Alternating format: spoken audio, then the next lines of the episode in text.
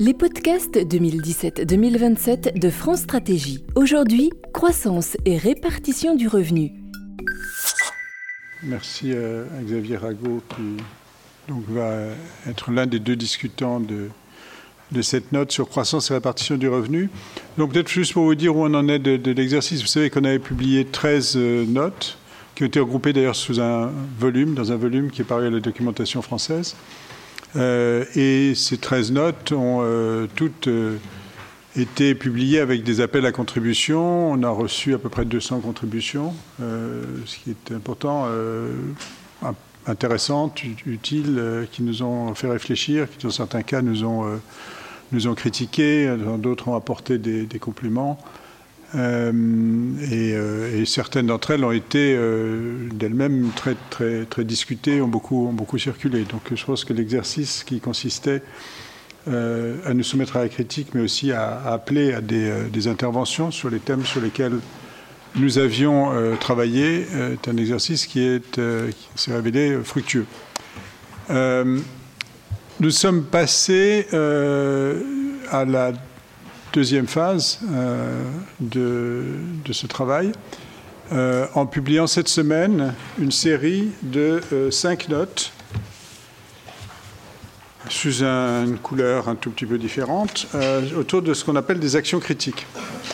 Et ces actions critiques, c'est un complément en ce sens que nous sommes attachés à chaque fois à reprendre un des thèmes euh, qui avait été mis en avant dans ces notes plus larges sur des, grandes questions comme typiquement croissance et répartition du revenu euh, ou, d'autres. Et euh, nous sommes attachés à prendre un sujet plus délimité dans le sens d'une orientation qui était une des orientations que nous avions jugé nécessaire dans une de ces notes de la, de la première phase.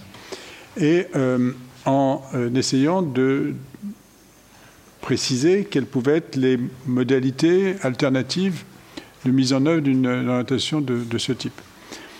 Euh, donc euh, là, nous avons, voilà, nous avons des notes sur l'autonomie des établissements scolaires, la fiscalité du logement, le véhicule propre, le véhicule propre et repenser la, protection des actifs. Alors pour euh, me faire bien comprendre sur ce que nous avons fait, donc nous avions eu la note générale sur euh, le climat, sur euh, le fait qu'il fallait un certain nombre d'actions complémentaires pour mettre en œuvre les engagements de l'accord de Paris, pour limiter la hausse des températures à 2 degrés effectivement. Euh, dans la note générale, nous disions, euh, eh bien, ça nécessite de faire des efforts, en particulier dans le domaine des transports, puisque la production électrique, dans le cas français, est très largement décarbonée. Euh, mais en revanche, les émissions du secteur du transport les émissions du résidentiel tertiaire ont, ont augmenté. Et donc, faire des efforts dans le domaine du transport, ça renvoie à la question de savoir quel type de véhicule est-ce qu'on va mettre sur les routes euh, dans les années à venir. Et euh, euh, de manière. donc, donc, on s'inscrit dans la logique de la première note, qui était de dire on prend l'accord de Paris au sérieux, on pense qu'il faut faire des efforts supplémentaires au-delà des engagements déjà pris pour le mettre en œuvre. Et maintenant, on regarde concrètement qu'est-ce que ça veut dire dans un secteur particulier qui est le véhicule automobile.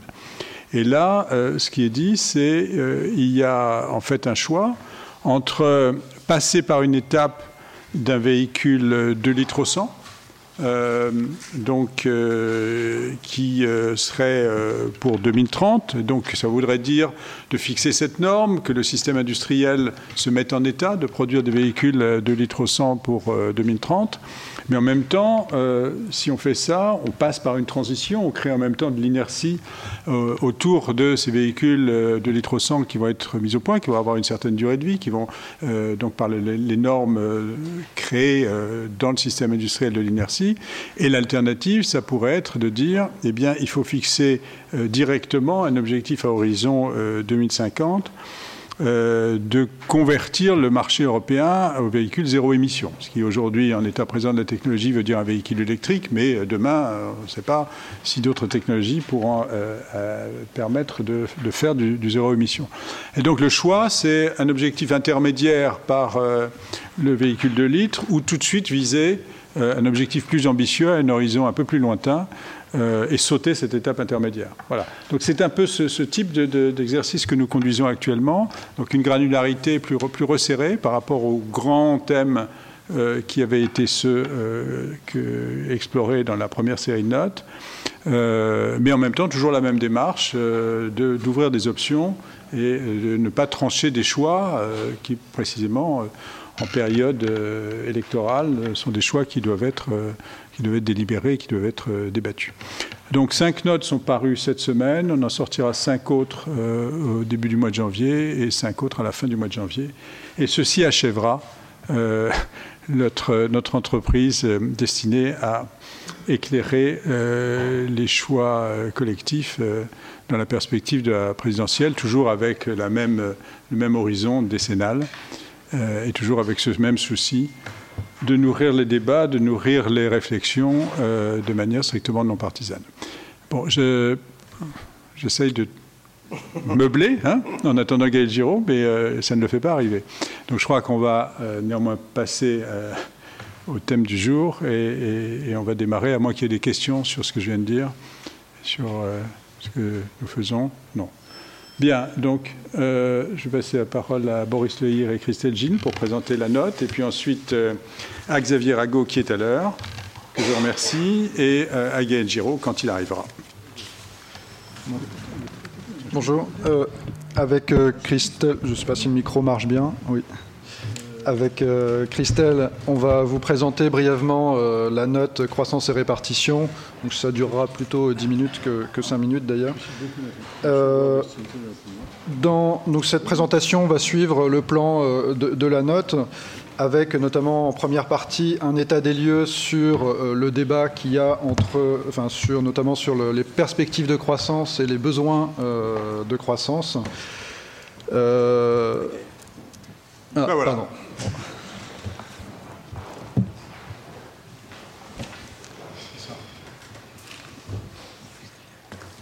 Vas-y, reprends. Donc je reprends. Donc avec Christelle, on va bonjour. On va présenter euh, brièvement la note.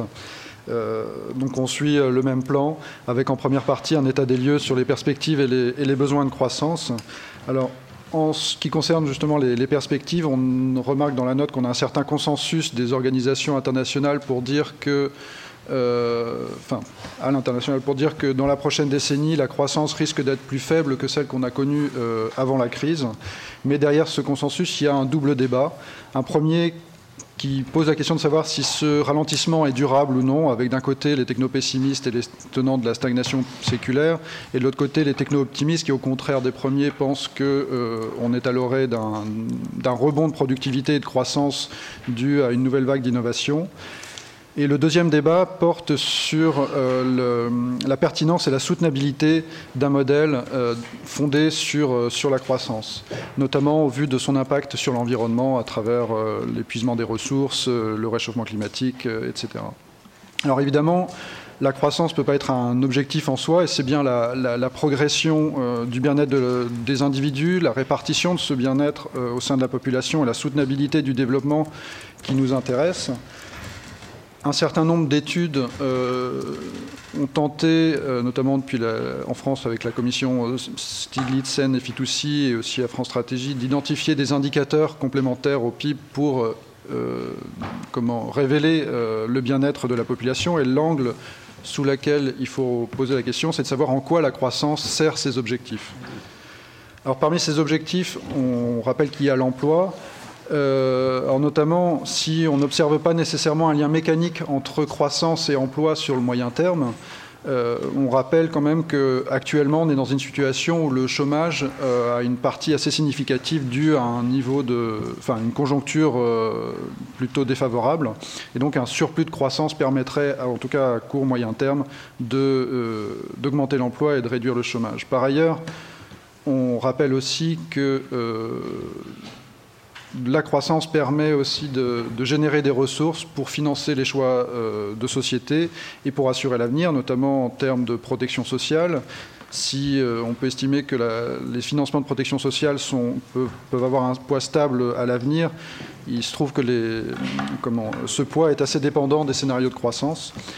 Euh, financer la transition énergétique aussi peut demander des, ressources supplémentaires, améliorer le, niveau d'éducation pour rejoindre notamment les pays dans lesquels, euh, les pays euh, les plus performants dans les classements internationaux, ou encore financer l'effort de, sécurité dans un contexte particulier. Je ne rentre pas dans les détails puisque la présentation est, assez brève.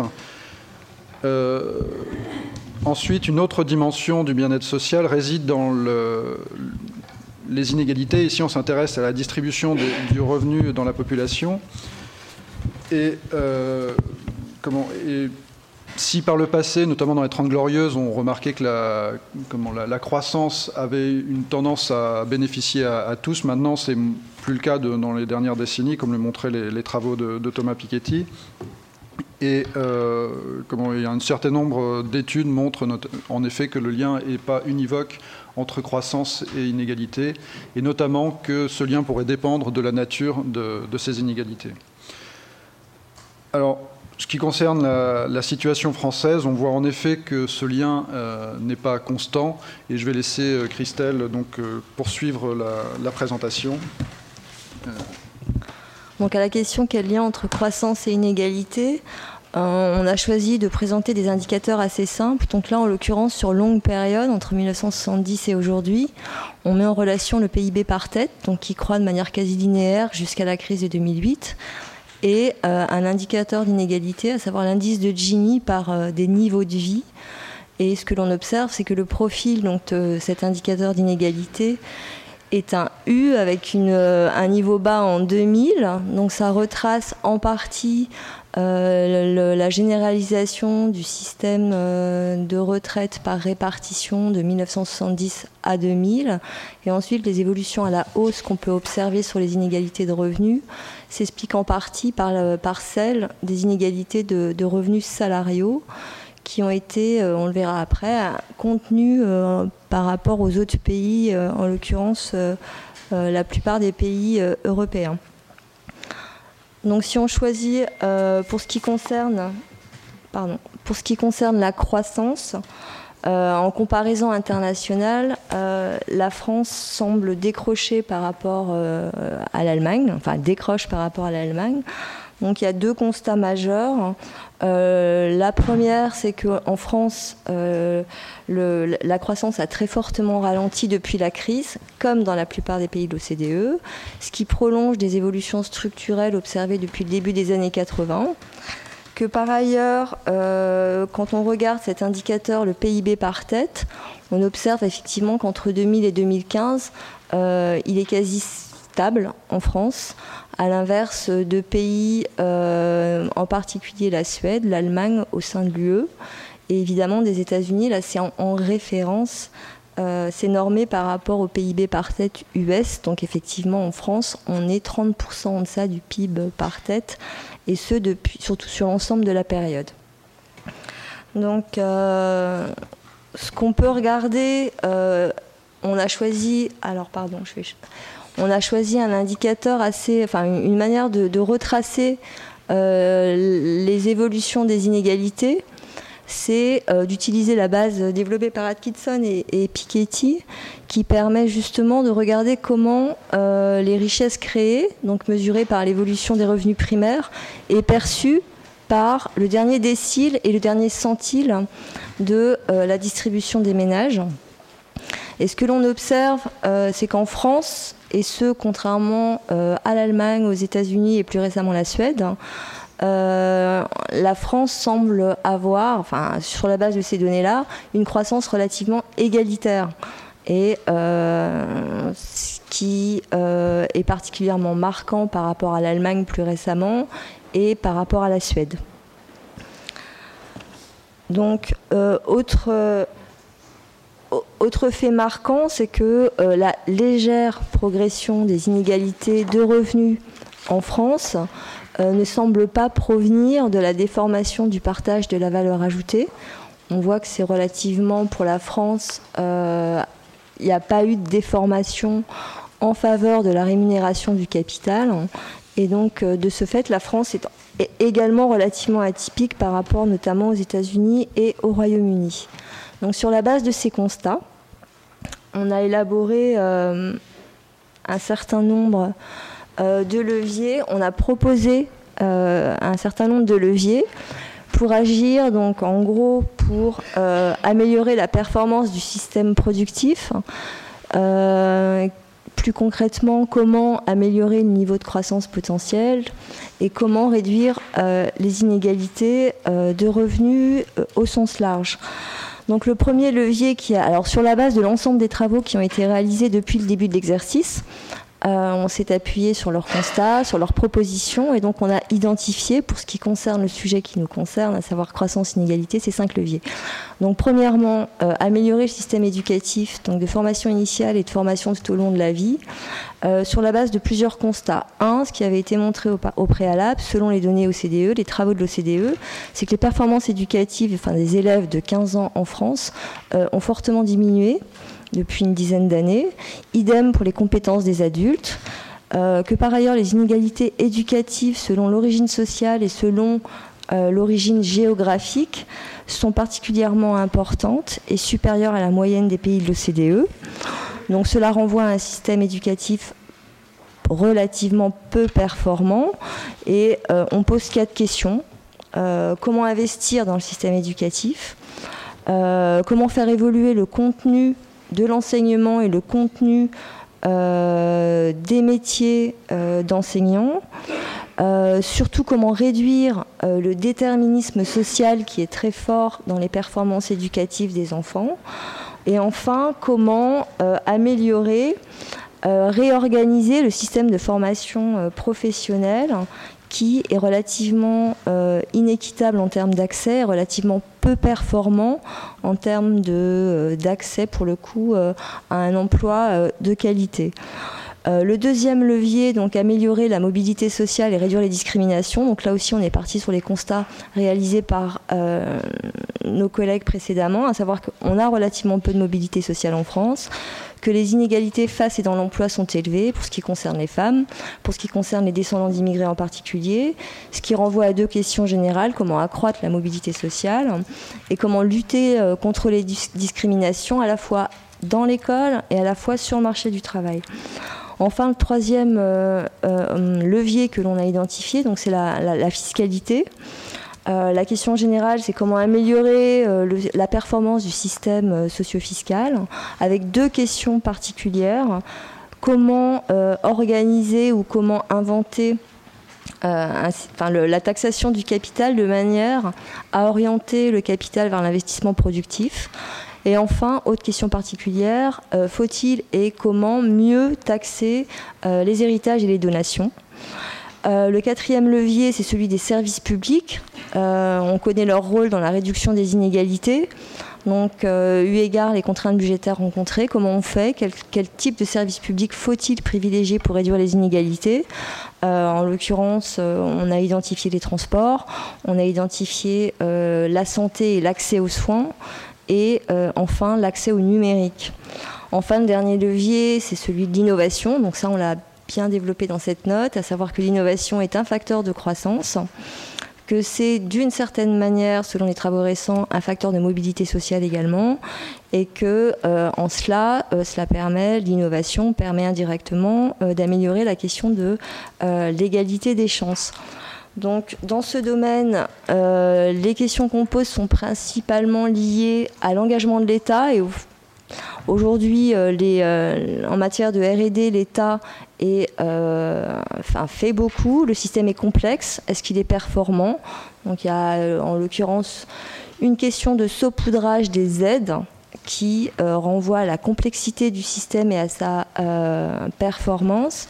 Pour ce qui concerne l'innovation dans le secteur privé, on a particulièrement euh, identifié la question de son financement, comment améliorer euh, le capital risque et notamment comment l'internationaliser sur la base de constats simples qui est qu'aujourd'hui, peu d'investisseurs en comparaison internationale toujours, peu de capitaux étrangers viennent euh, soutenir des projets euh, euh, et investir en France. Vous écoutez Croissance et répartition du revenu. Ok, bon, comme vous avez vu, donc, on invite dans cette note deux très très grands sujets, qui sont la croissance et la répartition du revenu.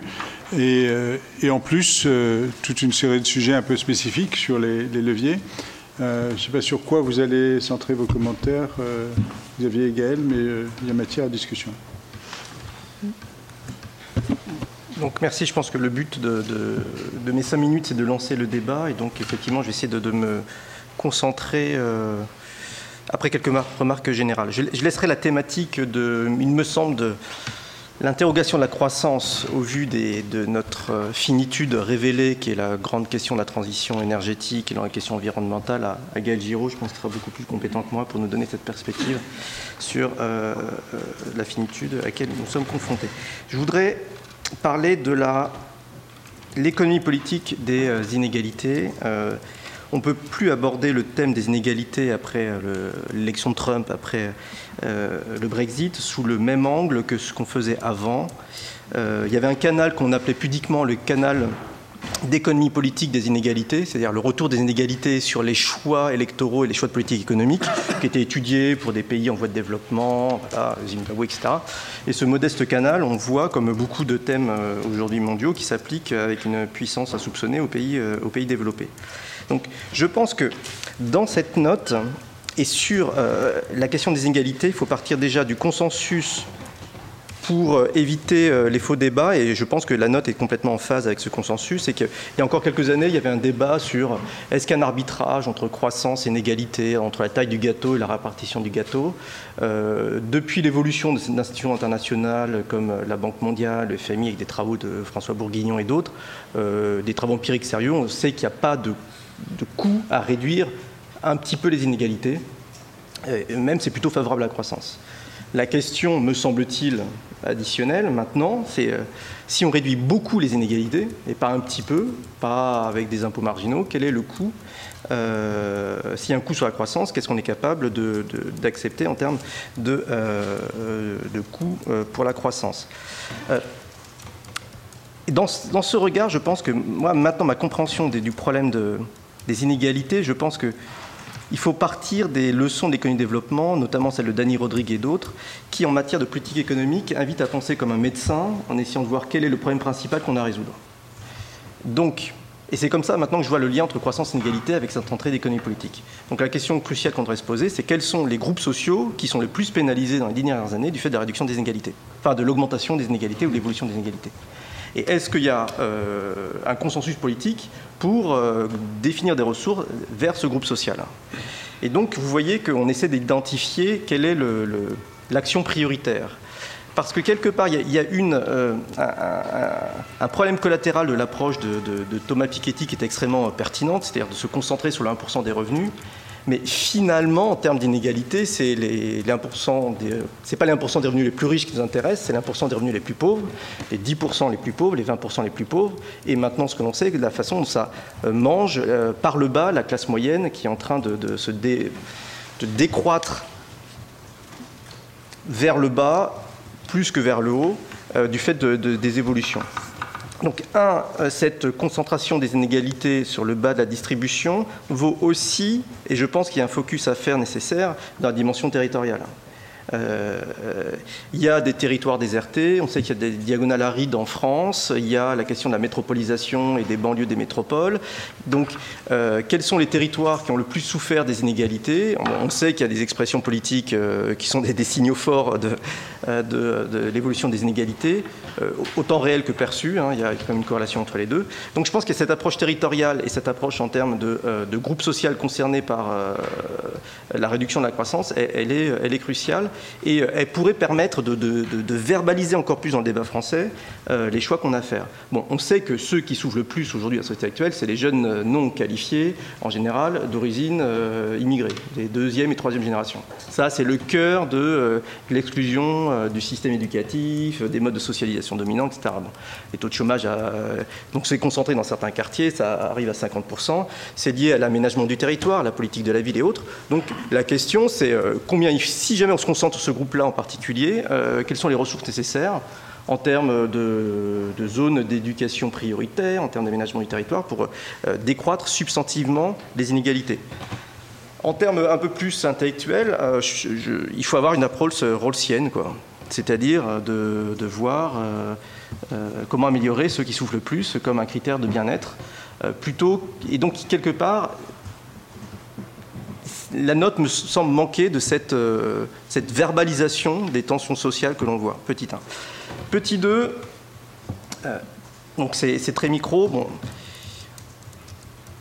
Votre note montre bien que la France, de 2000 à aujourd'hui, euh, le, PIB par tête est resté constant. L'Allemagne a pris plus 10%, l'Italie moins 10%. Ça, c'est l'autre nom de la crise de la zone euro.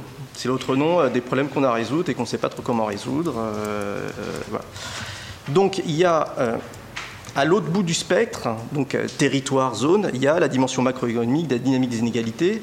Et je continue à penser que plus que l'entrée technologique hein, ou technologiciste, de savoir est-ce que le numérique va augmenter ou baisser euh, la, productivité, pour les dix ans qui nous concernent, la dimension des inégalités entre les pays sera la, gestion des divergences au sein de la zone euro et, euh, la façon de refaire converger cette zone euro qui n'a jamais autant divergé que depuis les 15 dernières années. Ça aussi, ça implique, je pense, peut-être des, euh, recommandations euh, qui sont compatibles avec celles que vous avez mises en avant, mais pas que. Pas que, c'est euh, le mode de formation des salaires en France, donc voilà, qui participe de cette dynamique globale des inégalités, parce qu'on sait que le mode de formation des salaires a été tel qu'il a contribué à ne pas permettre le retour à l'emploi de, des jeunes non qualifiés qui n'avaient pas la, productivité qui correspondait au salaire. Donc à l'autre bout du spectre, je, voulais aussi mettre en avant pour la dimension macroéconomie dans toute sa généralité de cette crise de zone euro qu'il faut refaire converger, qui impacte euh, les, inégalités et l'accès euh, à l'emploi en France. Une fois que j'ai dit ça, euh, je pense que dans les leviers d'action, pour finir dans les, dans les moins une minute qui me reste, c'est clairement... alors il y a un ensemble de politiques qui sont pas qui sont des métapolitiques comme celle de la convergence de la zone euro, qui sont des grands deals sur la Grèce, l'Italie, etc., dont je ne vais pas parler, les questions de l'éducation, euh, je pense que vous le savez, elle est centrale, je pense que c'est pour ça que vous l'avez mis en avant, et en plus liée avec cette cible, qui est cette double cible, je pense, qui est euh, le gâchis du système éducatif français pour la moitié des jeunes qui ne réussissent pas au sein du système français, qui est, extrêmement normatif. Et euh, les questions sont est-ce qu'on va aller vers la différenciation des contenus pour pour permettre plus d'efficacité, vers plus d'autonomie des établissements? J'ai vu que c'était un, thème euh, dans, la note. Donc je pense que l'enjeu des, inégalités vues sous l'angle de la jeunesse, c'est celui de, euh, euh, de, l'éducation. Petit 2, ce que je mettrais aussi en avant sur les inégalités, et, là, là, vraiment j'aurais été là-dessus, et c'est la question du patrimoine et des héritages. J'ai relu récemment Roosevelt, comment j'ai résolu la crise. Bah, euh, si on veut réduire les inégalités, Roosevelt nous a donné la leçon. Hein. on taxe le patrimoine et les héritages à 70%, hein, ce qu'ils ont fait. Euh, et dans quelques générations, les inégalités vont être réduites. Avec cet argent, je, finance des écoles. Donc, c'est presque, enfin, c'est extrêmement provocatif euh, provocateur aujourd'hui, mais ça renvoie à l'acceptabilité sociale des modes de répartition. Dans l'Amérique des années 20 à 30, ils ont accepté des taux marginaux sur la transmission qui étaient astronomiques. Sans aller jusque-là, dans le long terme, pour éviter l'accumulation des, richesses dans les familles, il peut y avoir euh, la remise en cause de, enfin, de, euh, l'avantage fiscal pour la transmission au sein de la famille de la richesse. On pourrait faire ce qu'on appelle la liberté testée, c'est-à-dire donner à toutes les familles le droit d'avoir, à tout chef de famille de donner son patrimoine à n'importe qui, dans sa famille ou pas. Ça, ça rend, enfin, c'est très libéral parce qu'on augmente la liberté des individus, il y a une très forte opposition en France parce qu'il y a une tradition familialiste de dire ah, voilà. Mais donc il y, a une, tradition conservatrice antilibérale par rapport à, l'héritage euh, qu'on peut euh, discuter économiquement en disant que voilà sans la liberté testée pour éviter l'accumulation du patrimoine dans les familles du 1%, euh, ça peut permettre une non augmentation d'accumulation du patrimoine dans les familles. Donc cette dimension euh, difficile, parce que comme d'autres soumises à extrêmement de polémiques dans le débat français, euh, de l'accumulation au sein des familles et de la, taxation des patrimoines euh, plus, plus neutre, pourrait être aussi un objet d'attention dans une note comme celle que, vous essayez de faire, en acceptant un ton un peu polémique. Hein. Je, je, vois le coup dans le débat public d'être polémique et de faire avancer, mais bon, c'est pas grave, il faut le faire. Oui, quand on touche à la taxation de l'héritage, on a toutes les chances d'avoir la polémique. Toutes les chances. Particulièrement si on touche en plus à l'immobilier. Euh, bon, euh, merci. Donc, je, je, retiens, tu dis, euh, je pense qu'on sera tous d'accord, on ne peut plus ignorer le canal de l'économie politique. Ça, je pense que c'est absolument vrai. ensuite, il me semble tu dis qu'il n'y a pas de coût à réduire un peu les inégalités, il y a un coût potentiel à les réduire beaucoup. Qu'est-ce que tu as en tête bah, Pardon, juste quelques points de clarification. j'ai en tête la réflexion que j'ai sur euh, la montée du protectionnisme. La montée, et c'est un débat euh, qu'on a, euh, en, tant qu'économiste, est-ce qu'il y a une évolution caricaturale avec Trump avec le Brexit aussi, sur la montée du protectionnisme. La montée du protectionnisme, ça, je pense que ça aura un coût important en termes de, croissance globale, il n'y a aucun doute, ça va déstructurer les chaînes de valeur, etc., Mais c'est un substitut à l'absence d'outils redistributifs entre les pays. Il y a une telle révolte fiscale face à l'impôt que c'est une évolution marginale qui permet de préserver les non qualifiés de la concurrence internationale. Et donc ça diminue la taille du gâteau et la croissance mondiale, mais ça va diminuer les tensions inégalitaires. Donc c'est un substitut très très imparfait et très coûteux pour la croissance, pour le coup, à euh, la révolte fiscale des classes moyennes qui ne refusent de, compenser les perdants de la mondialisation. Donc je pense à des évolutions comme ça sur lesquelles nous, en tant qu'économistes, on doit s'exprimer dans le débat public et sur lesquelles on est très euh, mal à l'aise. D'accord, donc ce n'est pas une question d'intensité, c'est une question d'instrument. Tout à fait, aussi, oui, tout à fait. Ok. Bien. Gaël Merci. Euh, je vais compléter ce qu'a excellemment bien dit euh, Xavier. Euh, en, fait, en lisant la note, je me suis d'abord posé une question qui est si on s'interroge sur avons-nous encore besoin de la croissance est-ce que ça veut dire, et c'est pas du tout un, procès fait aux auteurs, hein, c'est une question que je me nous pose à nous tous, est-ce que nous nourrissons l'illusion que nous autres économistes, nous pouvons décréter d'avoir de la croissance ou non, et de discuter, euh, est-ce que nous en voulons encore un peu, est-ce que nous allons prendre les moyens pour en avoir, etc. Je, dis ça au sens où euh, c'est pas absolument évident. Peut-être que nous autres économistes, nous sommes incapables de faire en sorte d'avoir de la croissance, et que donc du coup, la première question qu'on pourrait se poser, c'est pas d'abord est-ce qu'on en veut ou pas, c'est voilà, qu'est-ce qu'on en fait s'il y en a, et qu'est-ce qu'on en fait s'il n'y en a pas, peut-être. Euh, ensuite, je me suis posé également une question autour de la, du débat sur techno-pessimiste, techno-optimiste. Il, y a, il y a deux autres lignes euh, qui, à mon avis, qui méritent d'être évoquées, euh, qui complètent. Ça marche là, c'est bon? Il y a ce débat que vous rappelez à fort juste titre hein, autour de la stagnation séculaire. Il y a quand même deux autres points, à mon avis, qui méritent d'être rappelés, qui sont moins présents dans le débat américain, et peut-être en France également, qui sont d'un côté la question de la déflation, euh, si nous n'avons pas beaucoup de croissance, très peu, euh, si les taux d'intérêt sont nuls ou négatifs, euh, si y a beaucoup de dettes privées et publiques, et s'il n'y a plus d'inflation, c'est peut-être aussi parce qu'une partie des pays qui nous concernent sont entrés dans la trappe déflationniste ou sont sur le point d'y entrer.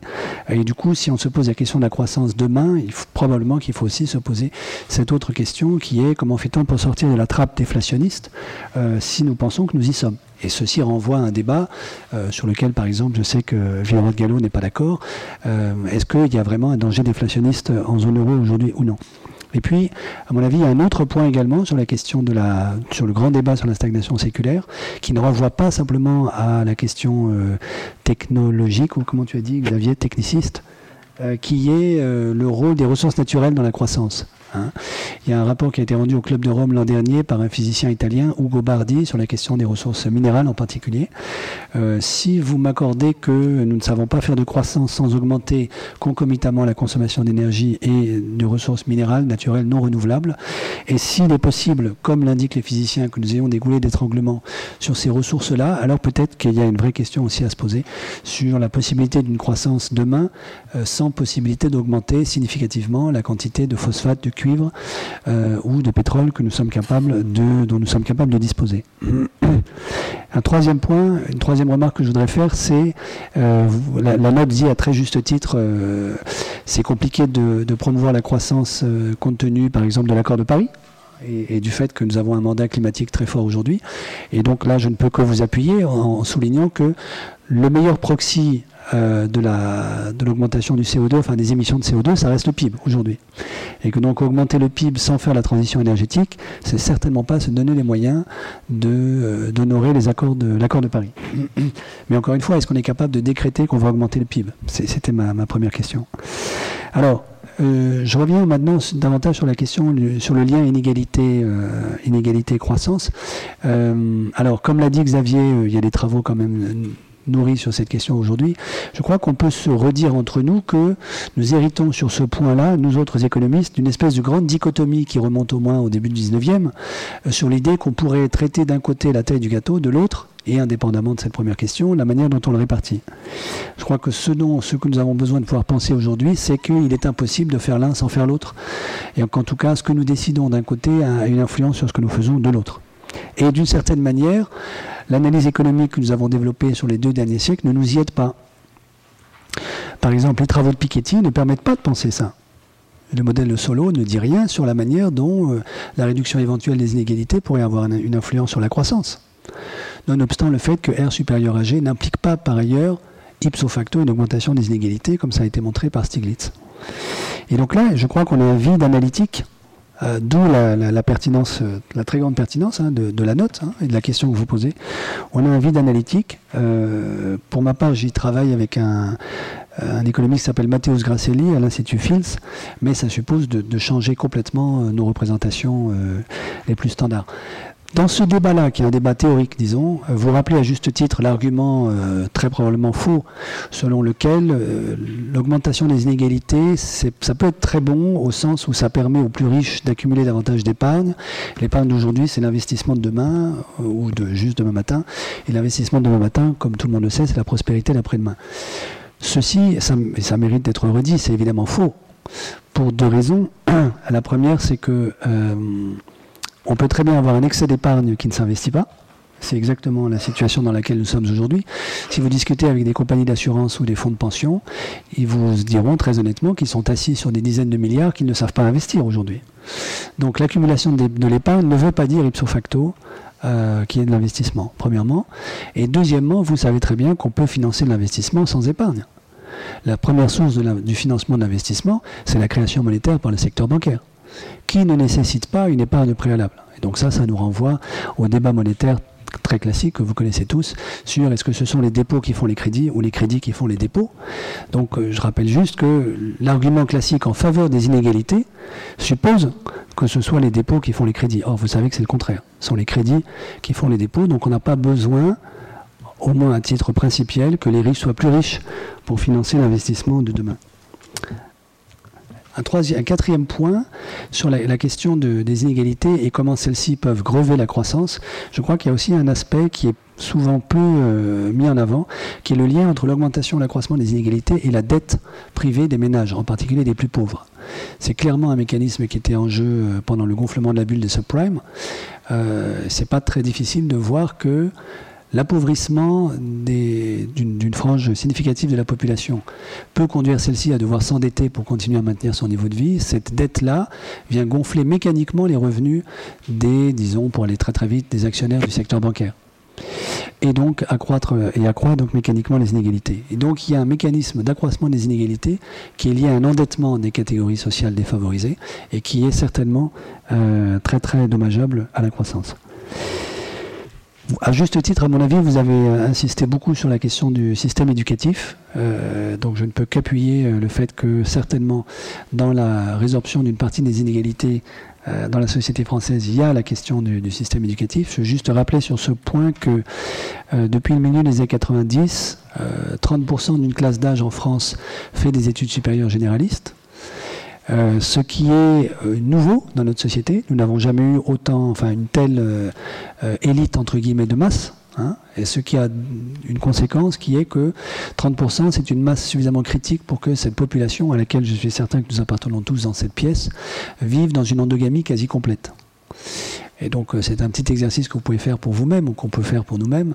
Quand est-ce que dans la semaine je fréquente quelqu'un qui n'a pas de baccalauréat ou qui n'a pas un baccalauréat général avec qui j'ai une vraie relation humaine? Autre que de le croiser dans le métro. Euh, la dernière fois que j'ai posé cette question à un parterre de journalistes, euh, l'une des journalistes m'a dit Ah, mais je crois bien que ma bonne n'a pas, pas son baccalauréat. Sur quoi j'ai répondu C'est bien ça le problème. La seule personne que vous connaissiez qui n'est pas le bac, c'est votre bonne. Et donc, c'est, une des difficultés. Donc là, il y a dans, cette, euh, dans ce schisme éducatif un lieu de création d'inégalités très très fort et qui empêche l'élite éduquée supérieure de comprendre ce que vivent les deux autres tiers de la population. D'où l'incompréhension, quelquefois peut-être, face à des décisions politiques du type euh, rejet du traité constitutionnel en 2005 ou euh, euh, disposition à plus de 25% de la population a voté pour le Front National, alors que l'élite supérieure éduquée ne comprend pas ce, choix-là, puisqu'au fond, elle ne parle plus avec les deux autres tiers de la société. Il y a un deuxième aspect lié à, ce problème-là, que mon avis vous soulevez à juste titre, qui est que c'est depuis le années 90 que 30% d'une classe d'âge euh, fait des études supérieures généralistes, mais ce, cette fraction-là n'augmente plus. Et donc ça fait 20 ans qu'il n'est pas plus facile pour la génération suivante de faire des études supérieures que pour la génération d'avant. Euh, voilà, c'est une des manières de capturer le fait qu'il y a que l'ascenseur social éducatif est complètement bloqué depuis 20 ans, ce qui a aussi pour conséquence la montée d'une angoisse terrible de la part de la génération des parents, à laquelle une bonne partie d'entre nous euh, appartiennent. Euh, vous avez mentionné à juste titre la question du genre. Ça reste un petit mystère pour moi. Je n'arrive pas à croire que les Français soient des machos. Mais statistiquement, c'est très clair que depuis euh, une quinzaine d'années, nous ne faisons plus aucun progrès en termes de genre dans la société française. C'est quand même un vrai sujet, me semble-t-il. Donc vous avez bien raison de le mentionner. Alors, sauf sur l'accès à l'emploi, mais par exemple sur la rémunération, ça fait. Sur la rémunération, mais sur oui, sur l'emploi, oui. Mais sur la rémunération, ça fait. Euh, nous avons fait des progrès dans les années 90, début des années 2000, et ça fait, alors j'ai pas les chiffres précis en tête, mais peut-être 12 ans que nous ne, progressons plus. Euh, alors, sur les moyens, il y a un certain nombre d'autres moyens qu'on pourrait envisager euh, pour réduire les inégalités, cette fois-ci aussi bien les inégalités de revenus que de patrimoine. Ce sont ceux que propose Tony Atkinson dans son dernier bouquin. Alors j'en mentionne un, puisque j'en ai, moi-même fait la promotion, c'est de durcir les conditions d'éligibilité aux appels d'offres publics. Euh, les appels d'offres publics dans l'économie française, c'est 100 milliards chaque année, donc c'est pas du tout négligeable. Et nous savons tous que ça a un effet d'entraînement euh, non négligeable sur le reste de l'économie. Qu'est-ce qui empêche de euh, l'État de dire, eh bien, au même titre qu'il y a un certain nombre de réquisites qui doivent, qui doivent être satisfaits par les entreprises qui veulent être éligibles aux appels d'offres publics, qu'est-ce qui empêche de décréter, par exemple, que pour qu'une entreprise puisse avoir accès aux données publiques, il faut qu'elle respecte, admettons, un, facteur 100 dans sa grille salariale, dans la grille de ses revenus. Facteur 100, on se dit, bah, c'est clairement facile à vérifier, mais vous savez très bien que ça n'est pas dans un certain nombre d'entreprises. Et on pourrait ensuite, euh, une fois qu'on a, fait, a fait admettre euh, le principe du facteur 100, diminuer le nombre 100, puis demander un facteur 50 l'année suivante, etc.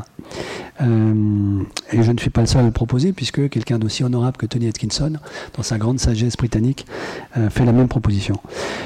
Atkinson en propose, fait une autre proposition également qui est beaucoup plus pardon, audacieuse à mon avis, qui est, euh, comme le rappelait Xavier d'ailleurs, qui est de faire valoir que, euh, certes, c'est important de regarder euh, comment explosent les revenus du 1% les plus favorisés de la population, mais si on veut réduire les inégalités, c'est tout aussi important, sinon davantage, de regarder ce qui se passe dans le bas de la distribution.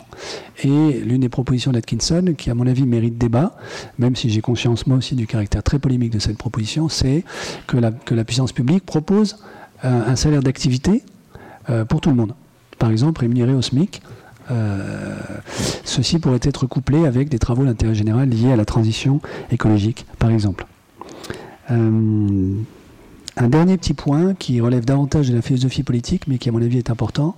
Nous avons pris l'habitude, depuis notamment Rawls évidemment dans les années 70, hein, mais relayé par exemple par un sociologue britannique comme Anthony Giddens, de penser l'égalité en termes d'égalité des chances. Euh, je me demande dans quelle mesure nous ne devrions pas de nouveau réfléchir aussi en termes d'égalité de position. Euh, l'égalité des chances suppose que la vie sociale soit un grand jeu. On demande que tout le monde parte au même niveau avec les mêmes starting blocks. Est-ce que c'est ça la représentation implicite de la, vie sociale que nous voulons euh, promouvoir aujourd'hui? Ce qui suppose que ce soit bien quand même la concurrence entre nous qui soit l'alpha et l'oméga de la réalité sociale. Est-ce que c'est ça le modèle de société que nous voulons promouvoir? Et donc, si c'est non, faut-il parler d'autre chose que d'égalité des chances, plutôt d'égalité de position? Ce qui est un vieux débat, comme vous le savez. Voilà, merci beaucoup. Vous écoutez Croissance et répartition du revenu. Euh, je vous remercie tous les deux. Je vous propose que, euh, comme beaucoup de ce que vous avez dit porte sur la question des inégalités et un petit peu sur la question générale de la croissance indépendamment, dans, la dimension de la question de la croissance qui est indépendante des inégalités. Peut-être on, très rapidement on discute ce deuxième aspect. Hein, S'il y a des interventions qui veulent là-dessus, sur, sur la question des ressources, sur la question de l'équilibre macroéconomique, de la déflation, euh, sur euh, la question de. Euh, première question qui était est-ce que les économistes, est-ce que, les, est-ce que, est-ce que parler de la croissance, au fond, ça correspond à quoi en termes de, choix de politique publique? Et puis qu'ensuite, on en vienne de manière plus précise, on revienne de manière plus précise sur la question des inégalités, si vous va. Mais peut-être Boris et Christelle, si vous avez une réaction immédiatement que vous voulez donner? Non? Bon, ok. Euh, donc sur ce, sur ce point, euh, est-ce qu'il y a des interventions euh, ou du côté de Vincent? Éventuellement une question, peut-être pour lancer, pour lancer la série des questions. donc, euh, Vincent Sius de France Stratégie. Je vous rappelle donc que euh, nous sommes enregistrés, que ça sera diffusé en podcast. Donc, euh, si vous prenez la parole, veuillez donner votre votre nom et et, d'où vous venez, si possible. moi, j'avais une question sur justement sur la limite posée, et rappelée à la croissance liée à, à, la finitude de nos de nos ressources naturelles et aussi, bien entendu, aux défis du changement climatique. Est-ce que c'est pas là euh, justement le grand, euh, le, grand projet collectif euh, pour recréer de, la croissance que de se fixer comme objectif, bien entendu, d'être moins dépendant des ressources naturelles non renouvelables et bien entendu de, de, lutter contre le changement climatique. et donc on sait que c'est bien entendu qu'il y a beaucoup de propositions dans ce domaine, mais je voudrais juste mettre dans le débat euh, éventuellement euh, euh, l'idée que l'Union européenne et ses 500 millions de consommateurs pourraient pourrait, disons, imposer que tous les produits qui sont vendus sur son territoire soient à horizon, disons, de 25 ans, soit totalement recyclables, soit biodégradables. Euh, ça serait en posant la contrainte très en amont euh, pour que les euh, modèles productifs puissent s'adapter sur un marché incontournable au niveau mondial où tant les producteurs européens que les producteurs non européens qui vendent sur le marché européen seraient obligés de s'adapter. Et dans, le même, dans la même veine, fixer très en amont, par exemple à horizon de 15 ans, euh, que tous les euh, véhicules euh, civils ou de transport de marchandises soient zéro émission. Donc là également, en, utilisant le standard, la norme, face à notre incapacité à relever le prix du carbone, puisque bien entendu le premier instrument serait le prix du carbone, mais objectivement on n'arrive pas à faire qu'il s'élève. En revanche, on pourrait euh, en fixant très en amont euh, ces standards, donc en laissant le temps euh, aux entreprises et à leurs employés de s'adapter, pousser pour le coup le progrès technique dans la direction dont on sait qu'il est absolument indispensable, notamment comme Gaël l'a rappelé, parce que la croissance telle qu'on la connaît aujourd'hui va très vite toucher aux limites des ressources naturelles non renouvelables sur la planète.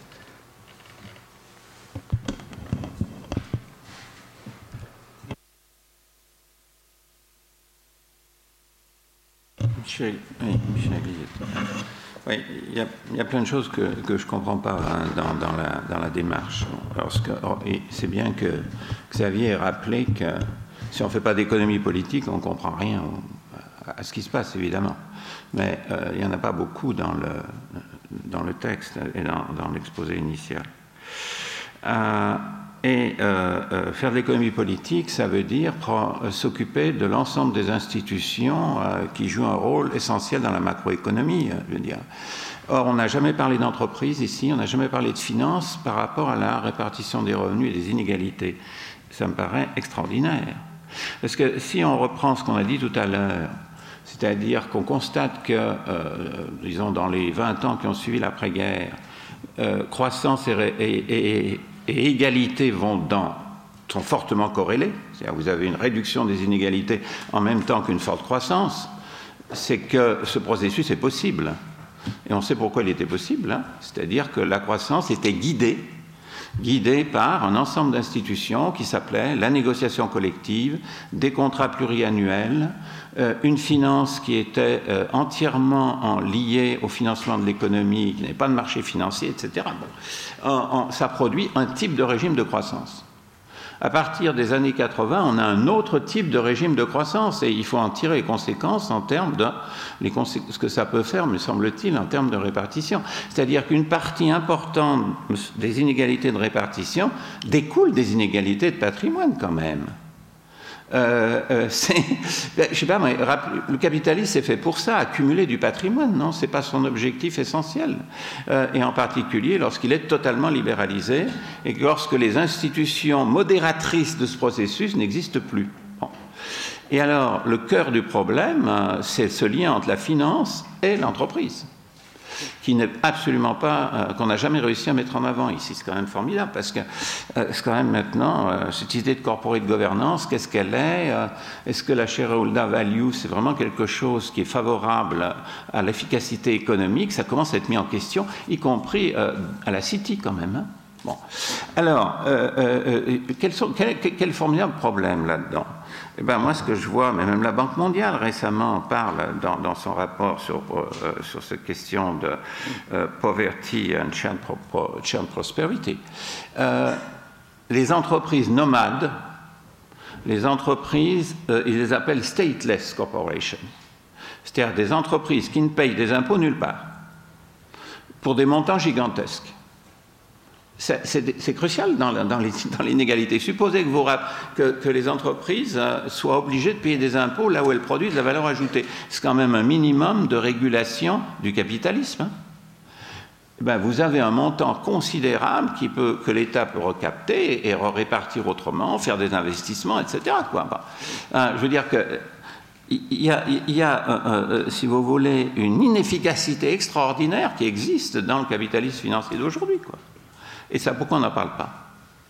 Ah, ah, L'autre élément qui va avec, on le voit à travers ce qui s'est passé même avant la crise, hein, déjà dans les années 2000. Comment, quel est le comportement des entreprises par rapport à l'investissement productif?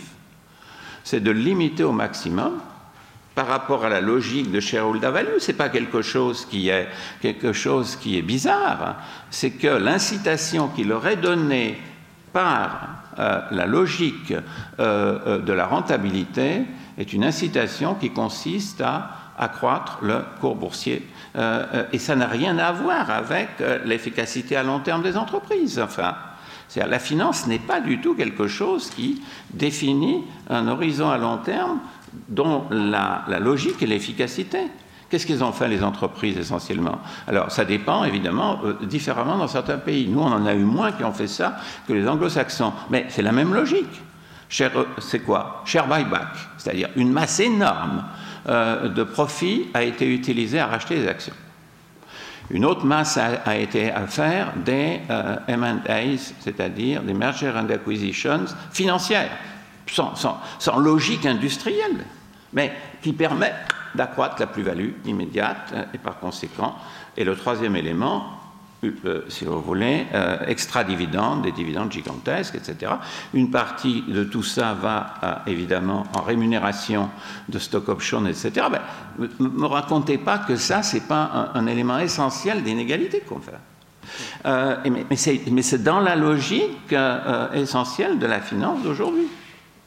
Alors savoir si on, veut en rester là ou pas, mais tout ce qu'on va raconter comme mesures euh, secondaires, etc., il s'agit de tenter de, compenser ce genre de choses. Mais cette logique est fondamentale. Hein. Si, on, se...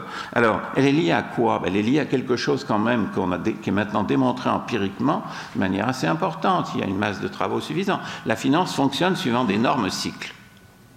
Ça s'appelle les cycles financiers. Euh, et ces cycles financiers sont liés à une logique de momentum. Et cette logique-là, eh ben, elle produit dans le cadre de la dans le cadre sur l'économie réelle des effets énormes. Moi, je, me rappelle tout à fait le début de, puisqu'on a parlé, c'est toi, euh, Xavier, qui a parlé de l'Europe, hein, des problèmes de l'Europe. Mais ce n'est pas la crise qui est cause, c'est avant la crise. La crise a été faite par ça. Moi, je me rappelle très très bien ce qui était raconté quand l'euro a été mis en place et que, euh, euh, si vous voulez, l'Europe des services financiers a été mis en place. Formidable, il va y avoir une convergence fantastique des économies, puisque les économies euh, de, l'Europe du Sud sont des économies qui ont des progrès de productivité à faire, elles ont donc un rendement du capital beaucoup plus important. Le capital va aller euh, de l'Allemagne et de la France vers l'Espagne, mettons, et ça va entraîner une hausse de productivité formidable, euh, une amélioration de la, division du travail de ces pays, etc. ils, sont, ils y sont allés, ces capitaux. Où ils sont allés? Ben, Là où il y a de la rente. Ils sont allés évidemment dans l'immobilier. Et ils ont produit exactement l'inverse, une divergence massive entre les économies. Euh, ben, c'est comme ça que fonctionne la finance. C'est-à-dire qu'on est tellement loin d'une logique Pareto optimale, on est tellement loin d'une situation d'efficience de la finance dans ce qu'on a observé que si on n'en prend pas en, compte euh, aujourd'hui, euh, on n'arrivera pas, si vous voulez, à, régler cette, à re-régler cette relation entre répartition et croissance. Et ça, c'est bien au-delà et bien au-dessus, me semble-t-il, des mesures qu'on euh, peut prendre, etc. Mais et en particulier en ce qui concerne la fiscalité, ben, la fiscalité, c'est d'abord faire en sorte que tout le monde paye les impôts là où il produit de la valeur ajoutée. Hein. Je crois que c'est vraiment le point de départ essentiel. Et à partir de ça, on voit après comment l'État peut la redéployer, cette fiscalité. Mais si la base fiscale n'est pas là, eh ben, les limites d'une politique de réduction de la répartition sont totales. Il ne se passera rien.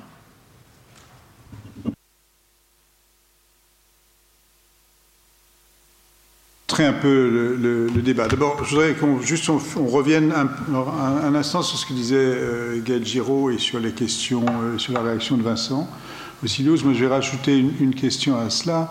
Quand, euh, euh, sur la question finance, euh, sur la question pardon, croissance et climat, moi j'ai du mal à comprendre qu'on raisonne avec l'idée d'une relation directe entre croissance et climat. Parce que ce dont on parle en matière climatique, c'est de ramener à zéro les émissions nettes. Donc si on considère que il y a derrière cela une relation forte entre croissance et, climat, ça veut dire qu'en gros, euh, le seul moyen euh, d'éviter le réchauffement, euh, c'est de ramener à zéro l'activité économique. Donc, comme je pense que ce n'est pas là-dessus qu'on raisonne, ça veut dire qu'on on doit, on doit considérer qu'au contraire, le lien, il n'est même, même pas monotone. Hein. C'est-à-dire qu'on peut avoir une. C'est une modification du régime de croissance euh, qui passent par des investissements qui peuvent entraîner une croissance supplémentaire et qui peuvent en même temps euh, entraîner une, réduction des émissions. Donc il faut raisonner sur un modèle de découplage et pas, me semble-t-il, du tout sur un modèle de couplage. Et ça, c'est peut-être un point qu'il faut, euh, faut, traiter en même temps que le point de Vincent. Et puis ensuite, je pense qu'on revient sur les inégalités. Oui, je peux répondre. je, je, souscris complètement à ce qu'a dit Vincent. Sur la question de l'usage réglementaire ou l'usage de la norme comme euh, alternative à un prix carbone. Alors, sur la question du prix carbone, très, très brièvement, euh, je, ne peux pas euh, comment dire, soutenir l'idée défendue par notre ami et collègue Jean Tirole qu'il suffirait d'avoir un grand marché mondial du prix du carbone pour régler tous nos problèmes, puisque ce grand marché mondial n'existera jamais et je ne vois pas pourquoi le coût marginal d'abattement de la tonne de carbone serait le même au Zimbabwe, en Russie et en Chine. Euh, donc la, commission, il y a une commission Stern-Stiglitz qui a été lancée par la, ministre Ségolène Royal et la Banque mondiale à la COP22, à laquelle j'appartiens, euh, et à laquelle contribue également Baptiste, qui est là-bas. Cette commission va plutôt pousser l'idée d'un corridor du prix carbone, euh, qui est beaucoup plus raisonnable, qui permettrait à la négociation internationale de se fixer sur un plancher du prix carbone et la vitesse d'augmentation, la pente du corridor. Voilà, je referme la parenthèse sur la, la question du prix. Alors, sur la question du lien climat-croissance, évidemment, ce que j'ai dit tout à l'heure, c'est tant que nous n'avons pas fait la transition énergétique, le meilleur proxy euh, des émissions de CO2 reste le PIB. Le jour où nous faisons la transition énergétique, évidemment, j'espère bien qu'il y aura un début de découplage. La question de la possibilité d'un découplage complet, à mon avis, me, reste posée. Si vous parlez avec des physiciens, ça leur semble absolument impossible. Hein. Deuxième loi de la thermo, comment est-ce qu'on peut faire quoi que ce soit sur cette planète sans consommation d'énergie? Et donc, euh, L'enjeu, c'est de diminuer, c'est de modifier le mix énergétique, le bouquet énergétique d'une économie comme l'économie française. La question, c'est est-ce qu'on peut le faire aujourd'hui euh, avec les moyens dont on dispose? La réponse que j'aurais envie de donner, c'est oui, évidemment, il n'y a aucun obstacle technique. vous savez qu'il y a eu une commission des experts pour le débat national sur la transition à l'initiative de Delphine Bateau, qui a travaillé il y a trois ans, qui a dressé une cartographie d'une dizaine de scénarios de transition énergétique pour la France. J'y ai participé avec Alain Grandjean et d'autres, peut-être certains parmi vous ici, euh, avec des financements pour un certain nombre de ces scénarios. La, grande difficulté à laquelle on se heurte, c'est la puissance publique qui nous répond euh, il n'y a pas d'argent dans les caisses, donc euh, circulez et revenez quand on aura de l'argent dans les caisses. C'est vrai que ça coûte de l'argent. le chiffrage qui a été fait par le New Climate Economy Report au niveau mondial si on veut honorer les accords de l'accord de Paris, c'est 90 000 milliards de dollars d'investissement dans les infrastructures vertes au niveau planétaire pour les 15 prochaines années, ce qui fait quelque chose comme 6, 7, 8% du PIB annuel mondial, c'est colossal. Euh, il n'empêche que, à mon avis, la difficulté, elle est plutôt du côté du financement qu'il n'y a pas de difficulté technique. Et comme vous le savez, je le redis juste pour mémoire, le premier chantier qu'il faut lancer, c'est la rénovation thermique des bâtiments. Euh, sur lequel, outre la question du financement, l'autre difficulté, c'est le goulet d'étranglement en termes de formation professionnelle, puisque nous n'avons pas assez d'ouvriers qualifiés en France pour faire cette rénovation au niveau national. Mais qu'à cela ne tienne, puisqu'il faut, euh, puisqu'il y a un enjeu éducatif et de formation, et vous l'avez rappelé tout à l'heure, la formation professionnelle, qu'attendons-nous pour lancer les filières d'apprentissage des ouvriers spécialisés dans la rénovation thermique des bâtiments? J'ouvre une parenthèse là-dessus. Euh, l'équipe euh, d'Alain Grandjean a fait le chiffrage complet de la rénovation thermique des bâtiments publics en France. Euh, et l'équipe de Pierre Ducré à la Caisse des dépôts a fait le même travail pour le résidentiel privé. Donc tous ces cartons à dessin-là sont à la disposition du gouvernement le jour où il voudra s'en saisir. Alors, je reviens juste sur la proposition de Vincent qui est de dire euh, pourquoi n'édicterions-nous pas des normes qui diraient, par exemple, eh bien, il faut que dans 25 euh, ans, je ne sais plus, ou dans 20 ans, euh, la totalité de ce que nous produisons soit recyclable. J'y suis très favorable à un bémol près, c'est que 100% recyclable, c'est impossible techniquement si je comprends bien dans la discussion que j'ai avec les industriels, le mieux qu'on puisse faire et qu'on puisse rêver, c'est du 80%. Mais déjà, 80%, ce serait très très bien. Hein. Euh, c'est évident que c'est dans cette direction qu'il faut que nous allions si nous voulons faire correctement la, transition énergétique et bénéficier des gains de découplage qui sont euh, techniquement réalisables pour nous euh, dans les années qui viennent. Je rebondis très rapidement sur les remarques à mon avis très juste de Michel. Euh, donc j'ai parlé très rapidement de la dette, c'était une manière de faire une allusion rapide à la question de la finance. Ça me paraît évident également qu'il y a évidemment deux grandes bulles et deux grandes sources de rente qu'il faut faire crever si on veut réduire les inégalités, qui sont la bulle financière d'un côté, la bulle immobilière de l'autre. Mais je pense que c'est pas tout à fait. Euh, enfin, on va pas rentrer maintenant dans le débat, sauf si vous y tenez, hein, sur quelle réforme du marché, financier faut-il mettre en œuvre pour crever la bulle financière. Juste un point sur la question de la corporate governance. Je suis complètement d'accord avec la position de Michel. Il faut agir sur la redistribution, mais il faut évidemment agir sur la distribution primaire des revenus. Et ça, ça passe par une redéfinition de la manière dont fonctionnent nos entreprises. Euh, deux points là-dessus. Le premier, c'est évidemment la question de l'évasion fiscale licite, au fond, euh, par les grands groupes internationaux, renvoie à l'enjeu fondamental des prix de transfert. Là-dessus, vous le savez, l'OCDE a pris des positions de plus en plus courageuses et la vraie réponse technique, c'est l'apportionment rule qui est mise en œuvre aux États-Unis depuis des années, puisque, comme vous le savez, l'État fédéral américain a été confronté au même problème. Hein, les entreprises euh, ne déclarant pas euh, les revenus au bon endroit, dans le bon état, enfin les déclarants de préférence dans l'état qui imposait le moins ses revenus, leurs bénéfices, pardon. Donc les États-Unis ont mis depuis des décennies en place cette règle qui demande aux entreprises de déclarer à la fois leurs bénéfices, mais également la masse salariale, le montant des investissements qu'elles réalisent dans chacun des États du pays.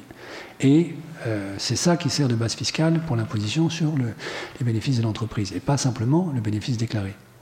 Ce qui permet de faire en sorte que si vous avez une boîte aux lettres à Guernesey et que vous faites apparaître euh, vos bénéfices euh, uniquement à Guernesey, comme il n'y a qu'une boîte aux lettres et la masse salariale est nulle, ça permet de savoir que ce n'est pas là que vous avez fait, euh, que vous avez effectivement réalisé vos bénéfices. Et donc, il y a une péréquation qui se fait grâce à ça. Donc, à mon avis, c'est ça la, véritable réponse. Et par ailleurs, comme vous le savez, il y a une initiative qui a été prise par Daniel Hurstel, un avocat parisien, relayé notamment par Christine Lagarde, pour qu'on modifie dans le Code civil français la définition et la mission d'une société.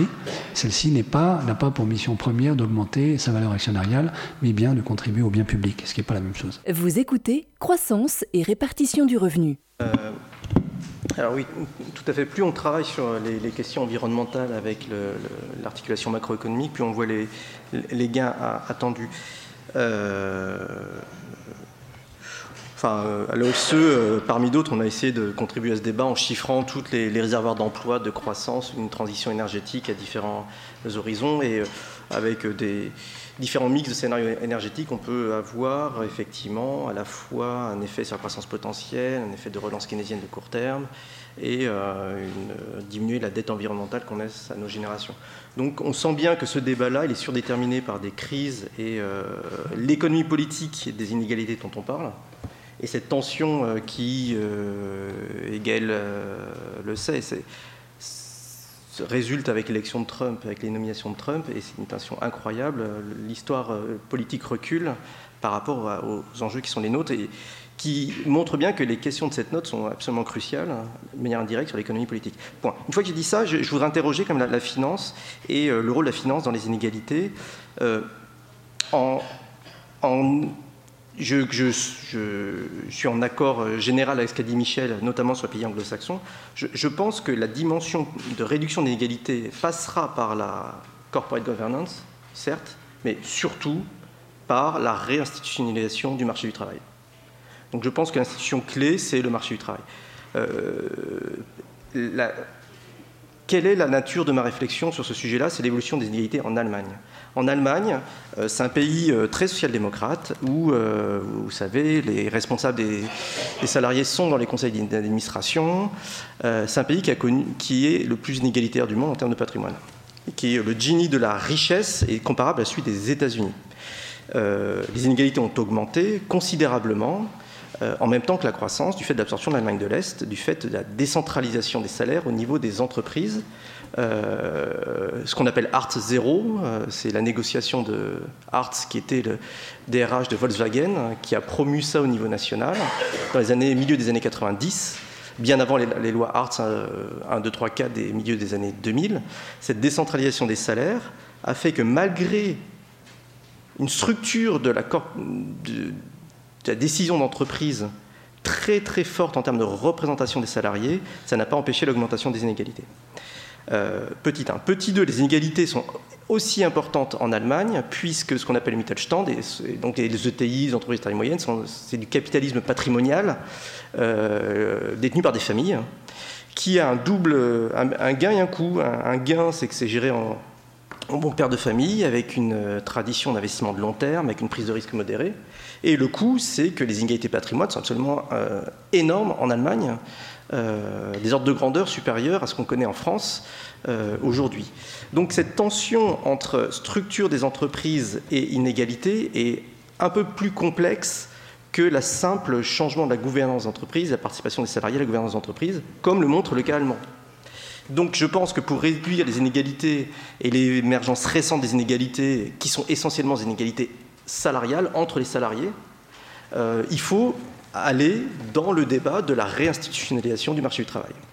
Euh, et là, il y a deux modèles. Il y a euh, le modèle suédois, si on centralise, et France Stratégie est le lieu de centralisation du débat sur des inégalités salariales, les accords de branche, le secteur abrité, exposé, les qualifications.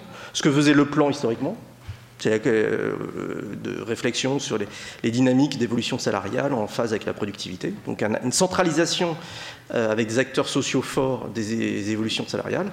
Euh, mode 1 et, ou mode 2, beaucoup plus décentralisé. On fait ça au niveau des entreprises. On essaie d'avoir des garde-fous au niveau des entreprises en faisant un chèque syndical pour forcer la syndicalisation, etc. Donc je pense que cette dimension des inégalités qu'il faut penser et résoudre, et avec l'absorption des jeunes non qualifiés, encore une fois, sur le marché du travail, passe certes par la finance, mais aussi un gros focus sur la réinstitutionnalisation du marché du travail. La réinvention du syndicalisme du XXIe siècle. Qu'est-ce que ça veut dire concrètement? Bon. Je propose, c'est euh, qu'on se centre maintenant sur le cas français, parce qu'on peut avoir des, euh, discussions un peu générales sur le lien entre croissance et inégalité. Euh, on a un échantillon qui est extraordinairement varié de ce point de vue-là, avec toutes sortes de causalités possibles. Après tout, on se parle plutôt dans ces travaux de ce qui prépare les choix à faire dans ce pays. Donc, ce qui serait intéressant, ce serait de se centrer sur le cas français et de se demander effectivement quels sont, dans, notre situation, les arbitrages de politique publique auxquels il faut réfléchir. et je pense que ça élimine effectivement un certain nombre de choses. Par exemple, l'Allemagne c'est un pays dans lequel il n'y a pas de taxation de l'héritage sur l'entreprise. le, modèle patrimonial allemand, c'est qu'on transmet l'entreprise de père en fils sans aucun impôt. c'est un modèle profondément inégalitaire du point de vue des, patrimoines. ou ce que disait Michel sur la, shareholder value et le, euh, modèle de la valeur actionnariale. C'est un modèle qui s'est développé en France, mais qui s'est beaucoup moins développé qu'aux États-Unis. Donc la question, c'est de, savoir aussi, euh, aujourd'hui en France, de quoi, de quoi on parle, quelle est. est-ce que, aujourd'hui, pour dire les choses simplement, est-ce qu'on est face à une situation dans laquelle euh, réduire les inégalités Est-ce qu'il y a des politiques qui sont à la fois bonnes pour réduire les inégalités et euh, pour, euh, pour, faire de la croissance Ou est-ce qu'on fait face, dans un certain nombre de domaines, à des arbitrages qui sont des arbitrages difficiles? La note, d'une certaine manière, disait il y a des politiques qui sont bonnes des deux points de vue. Les politiques éducatives sont bonnes des deux points de vue. Euh, elle disait on peut réduire les inégalités euh, à travers la redistribution sans nécessairement avoir un coût important en termes de croissance. C'est un peu la position que tu défendais au début. Est-ce que c'est cette situation dans laquelle on est euh, Ou bien est-ce qu'on fait face pour prendre un autre modèle aussi qui est beaucoup discuté en ce moment, le modèle que met en avant Philippe Aguillon, un modèle d'économie de l'innovation dans lequel il faut accepter l'inégalité qui provient des rentes d'innovation parce que euh, la valeur sociale euh, de l'innovation euh, est telle que ça justifie de permettre de laisser faire ces inégalités qui résultent de ce processus d'innovation. À quoi il ajoute c'est un processus qui crée aussi la mobilité sociale et donc ce ne sont pas des inégalités qui se perpétuent parce que ça crée aussi, c'est un modèle qui s'accompagne de beaucoup de mobilité sociale. Je n'ai pas toujours compris la causalité entre les deux d'ailleurs, mais enfin, ça, c'est. Euh, donc, donc, il me semble de, se centrer sur les débats pertinents dans le cas français aujourd'hui, ça me paraît utile à ce stade si on veut éviter d'être dans une trop grande généralité. Qui est-ce qui souhaite s'exprimer là-dessus?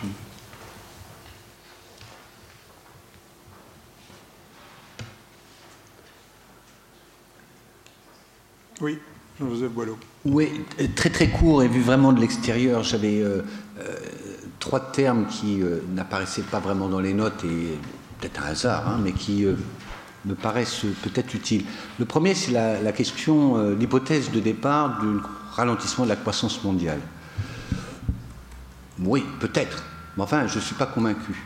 Je crois que le phénomène d'émergence est une réalité, et je pense que par exemple, avoir le continent africain qui est quand même aux portes du pays est quelque chose qui euh, devrait euh, rester dans nos têtes. Et que des pays.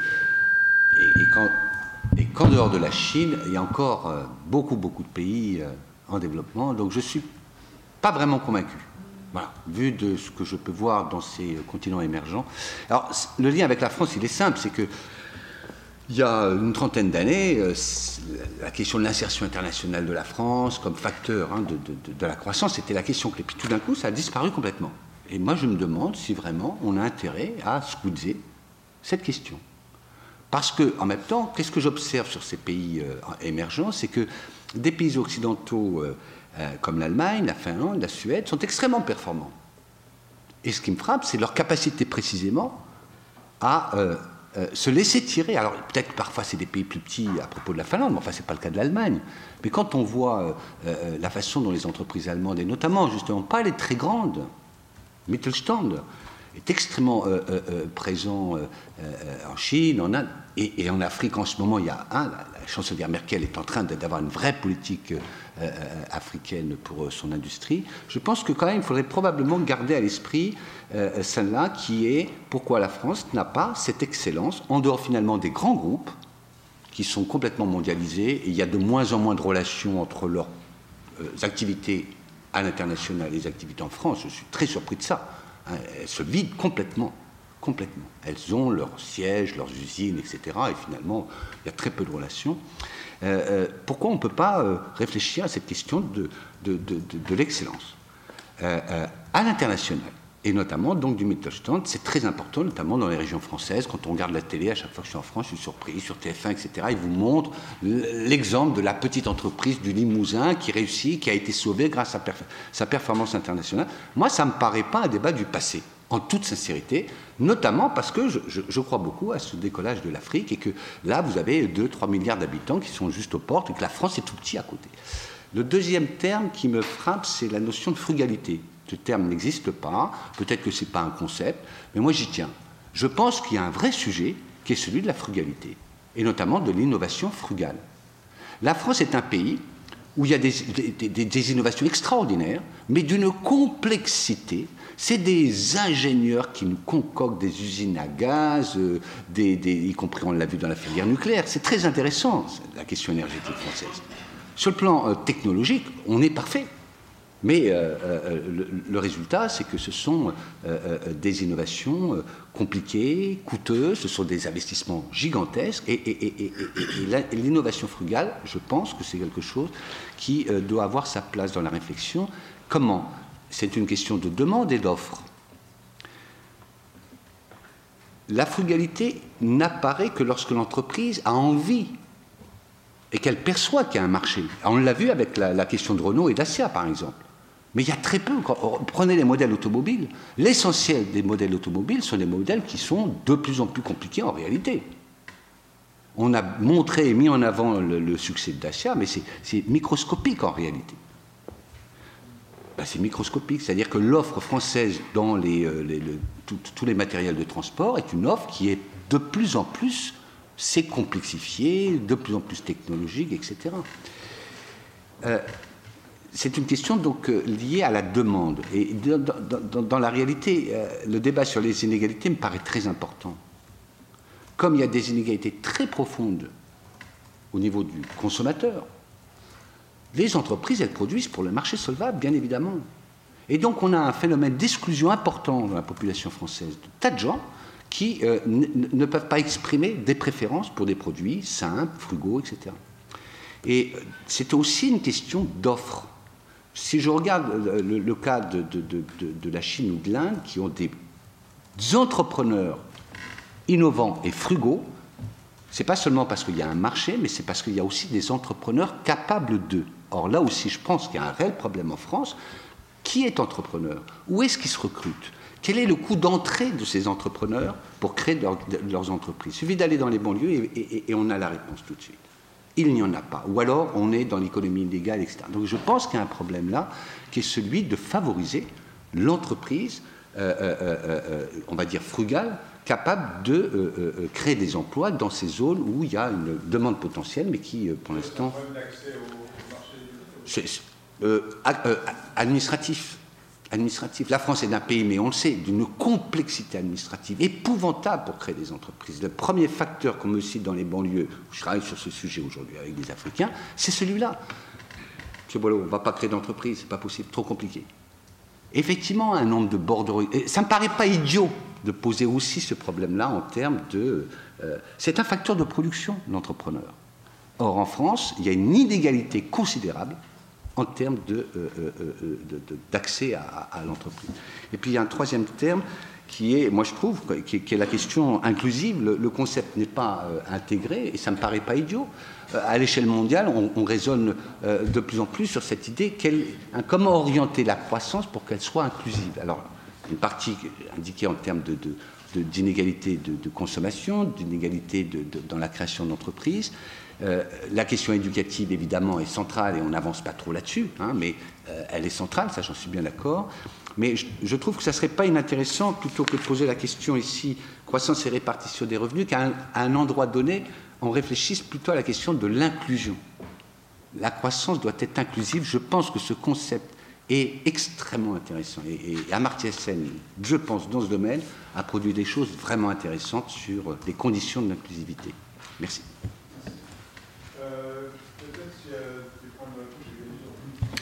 Oui, merci beaucoup. Euh, sur, la, sur, la, question de la croissance faible, je suis d'accord qu'en fait, il y a une partie du débat qui, euh, a peu d'intérêt au sens où finalement personne n'en sait rien, savoir s'il va y avoir un breakthrough technologique dans les années qui viennent. Euh, il n'en demeure pas moins que le PIB nominal mondial l'an dernier a baissé de moins 6%. Alors le PIB réel a augmenté, environ 3%, mais le PIB nominal mondial a baissé de moins 6%, ce qui est considérable. C'est un peu comme si on avait supprimé l'économie japonaise de la planète. En dollars, oui, absolument. Alors évidemment, c'est dû à l'appréciation du dollar par rapport à un certain nombre d'autres devises clés, comme le, le renminbi ou, le, ou, la roupie indienne. Il n'en demeure pas moins que pour ceux qui ont des dettes, quand ils remboursent leurs dettes, ils remboursent leurs dettes avec de la vraie monnaie et pas avec de l'unité de compte fictive du PIB réel mondial. Euh, et donc là, quand même, le, trend, je veux dire, indépendamment des sujets, disons, techno, il y a un vrai sujet quand même qui est que c'est pas clair que l'économie mondiale ne soit pas en train de se contracter en ce moment.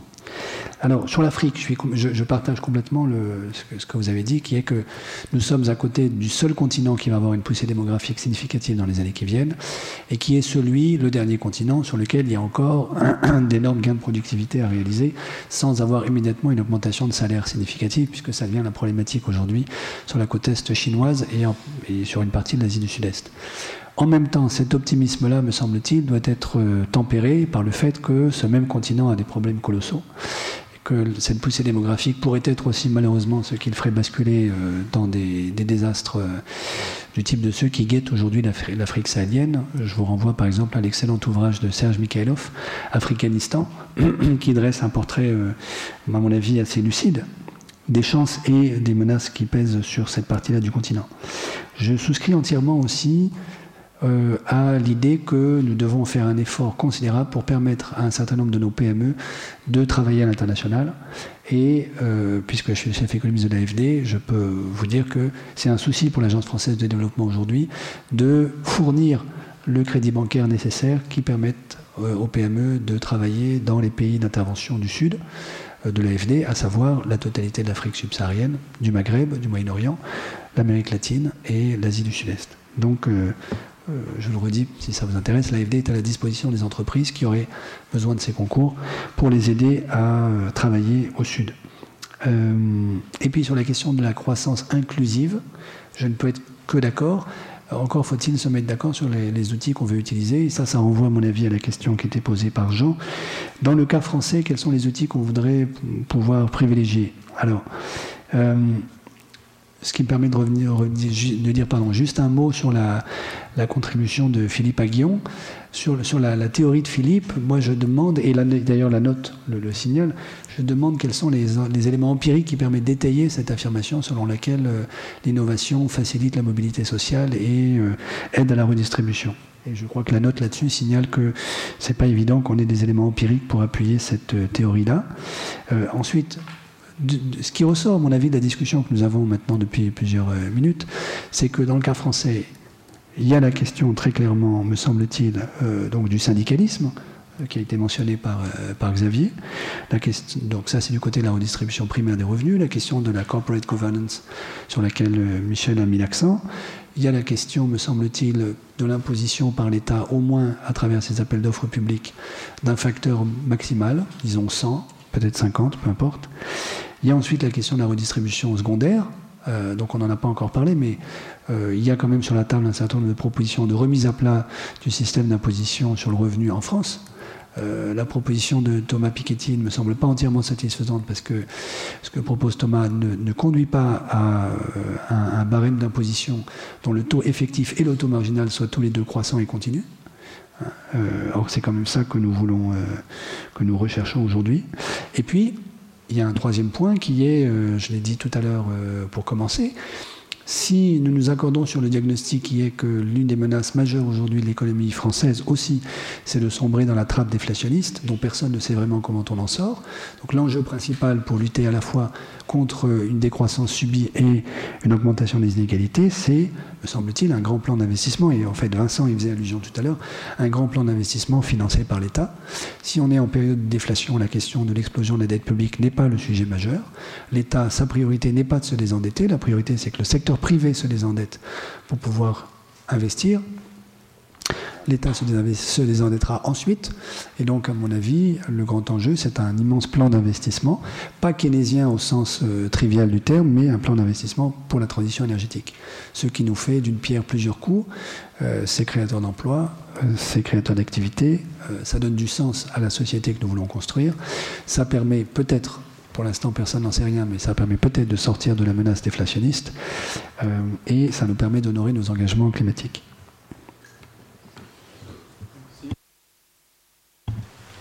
Peut-être juste pour, euh, pour rebondir euh, sur ce point du, grand plan d'investissement, euh, l'idée aussi c'est que peut-être par la norme, on peut inciter les entreprises à investir et à condition qu'on le conditionne justement par l'accès au marché unique, ça veut dire qu'on ne désavantage pas particulièrement les entreprises européennes en les, en les obligeant à investir pour atteindre des standards qu'on aurait fixés à l'avance.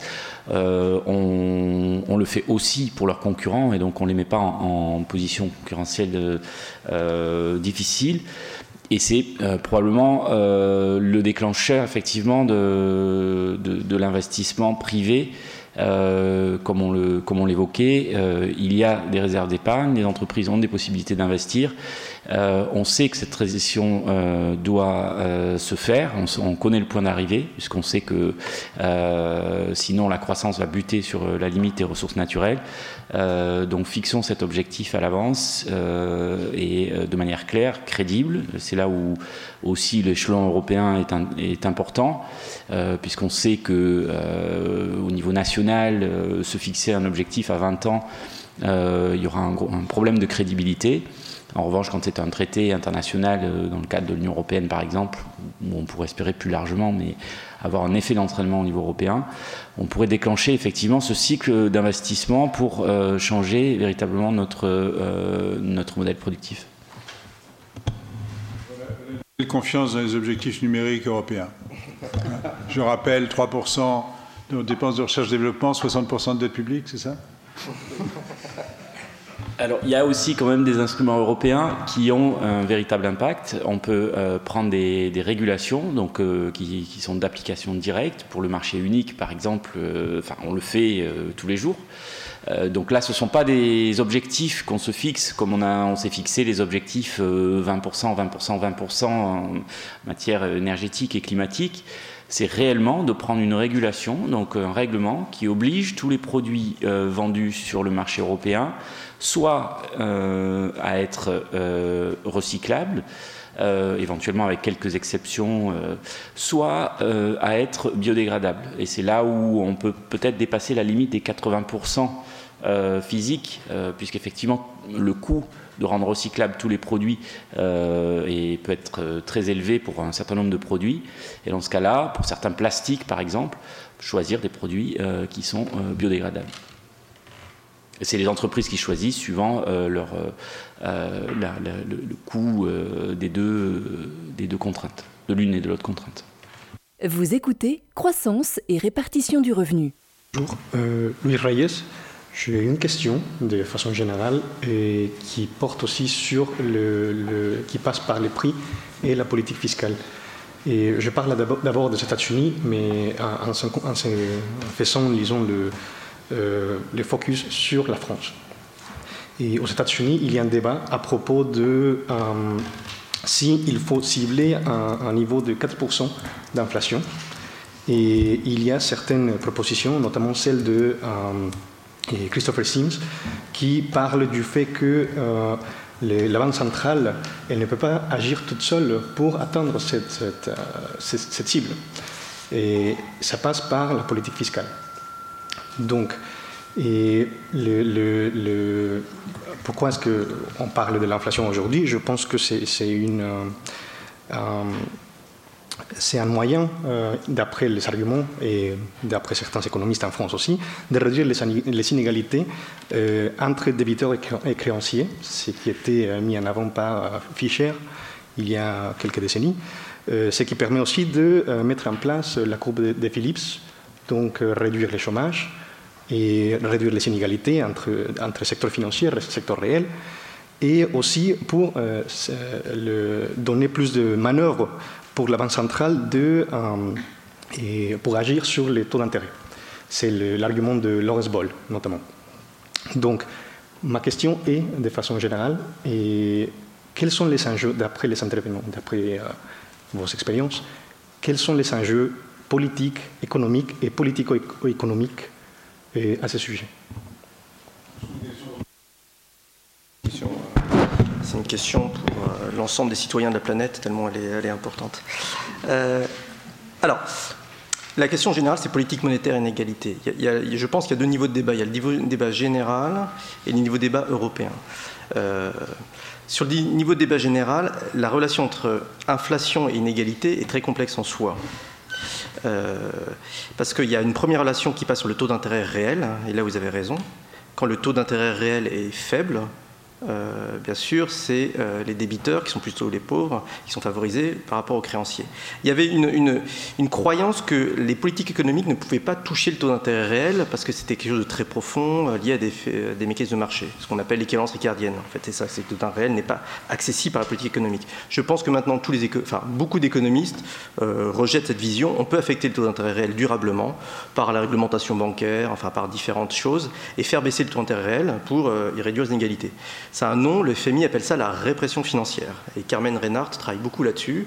Il y a eu tout un débat, est-ce qu'on va rentrer dans un monde de répression financière où on va faire baisser durablement le taux d'intérêt réel à un niveau plus faible que le taux de croissance de l'économie pour permettre aux États de se désendetter sur 20 ans, ce qui est toujours une option. Et vous voyez que cette option, c'est entre le taux d'intérêt réel et le taux de croissance de l'économie. C'est assez neutre par rapport à l'inflation. Pourrait très bien avoir des taux d'intérêt réels avec une inflation forte ou faible. Bien sûr, quand l'inflation est plus élevée, c'est plus facile d'avoir des taux d'intérêt réels négatifs. Ce qui était le cas dans les années 70, et toutes les 30 glorieuses sont faites avec des taux d'intérêt réels extrêmement bas. Aujourd'hui, on a des taux d'intérêt réels très bas, aussi parce que les taux d'intérêt nominaux sont à zéro du fait de la politique des banques centrales. Bien.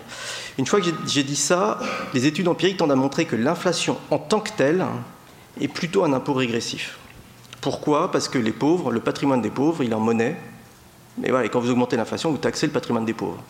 Les riches, ils ont des patrimoines qui sont plutôt euh, abrités de l'inflation, euh, qui sont des, certains types d'obligations, certains types d'actions. Donc ce n'est pas l'inflation en tant que telle qui est bénéfique à la réduction de l'inégalité, c'est vraiment potentiellement l'effet de l'inflation sur le taux d'intérêt réel. C'est ça que je pense qu'il faut avoir en tête. Et donc, il faut avoir comme objectif de politique monétaire, parce que c'est de ça dont on parle, si jamais c'est un débat, mais une réduction du taux d'intérêt réel. Après, j'en viens au niveau européen, bien sûr, la question, c'est le problème d'hétérogénéité. Épargnants sont des riches allemands qui sont dans un processus de transition démographique, donc la population, donc qui veulent une augmentation de rendement de leur épargne, donc qui font pression pour avoir des taux d'intérêt élevés. Et les pays du Sud, avec une démographie forte, euh, sont fortement endettés, veulent avoir une réduction des taux d'intérêt réels. Donc il y a l'économie politique aujourd'hui des taux d'intérêt réels en Europe, dont la concentration des tensions se fait au Conseil des gouverneurs de la Banque centrale européenne. L'orientation aujourd'hui de la politique monétaire a des effets redistributifs. Et tout le monde le sait. Et voilà. Et donc, comme il n'y a pas d'objet politique européen qui permet d'arbitrer éventuellement par des compensations fiscales, bah, aujourd'hui, moi, j'ai très peur euh, de, la politisation de la politique monétaire, avec des faux arguments. Avec des faux arguments. Aujourd'hui, la Banque centrale qui euh, essaie de tout faire pour augmenter l'inflation et attaquer aussi bien sur la gauche en disant que ça augmente les inégalités, ce qui n'est pas vrai en termes de revenus, et par la droite allemande qui dit qu'elle outrepasse son mandat et qu'elle crée une explosion. Euh, le consensus qui se forme en Allemagne, c'est qu'aujourd'hui, finalement, une inflation constante, c'est pas un problème. On pourrait avoir 0% d'inflation, c'est pas un problème. C'est ce que dit euh, aujourd'hui une bonne partie de nos homologues allemands. Euh, et ça, c'est complètement opposé à ce que dit Blanchard et d'autres qui disent qu'il faut avoir 4% d'inflation. Donc on voit aujourd'hui une tension entre l'Allemagne et notamment le ministère des Finances allemandes et le FMI et, qui est qui est brutalement une question d'économie politique, de redistribution entre quel, qui on favorise en, termes de politique monétaire. Voilà, ça, ça. Comment s'en sortir? Ben, En essayant de créer un intérêt euh, général européen euh, qu'il faut construire, extrêmement difficile, qui est mis à mal aujourd'hui et qui est extrêmement difficile à construire, et qui doit être construit en deçà, au-delà des, des, débats du Conseil des gouverneurs de la Banque centrale, qui concentrent trop d'enjeux européens, des enjeux de redistribution, des enjeux de stabilité financière, des enjeux de politique monétaire. C'est l'endroit où on fait le plus politique en Europe, et il faut en faire ailleurs maintenant.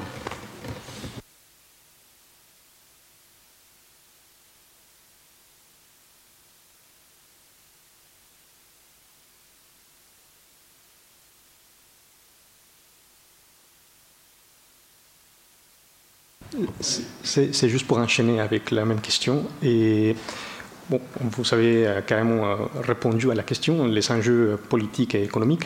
Et j'ai une autre question à propos de, euh, et ça c'est d'un point de vue technique.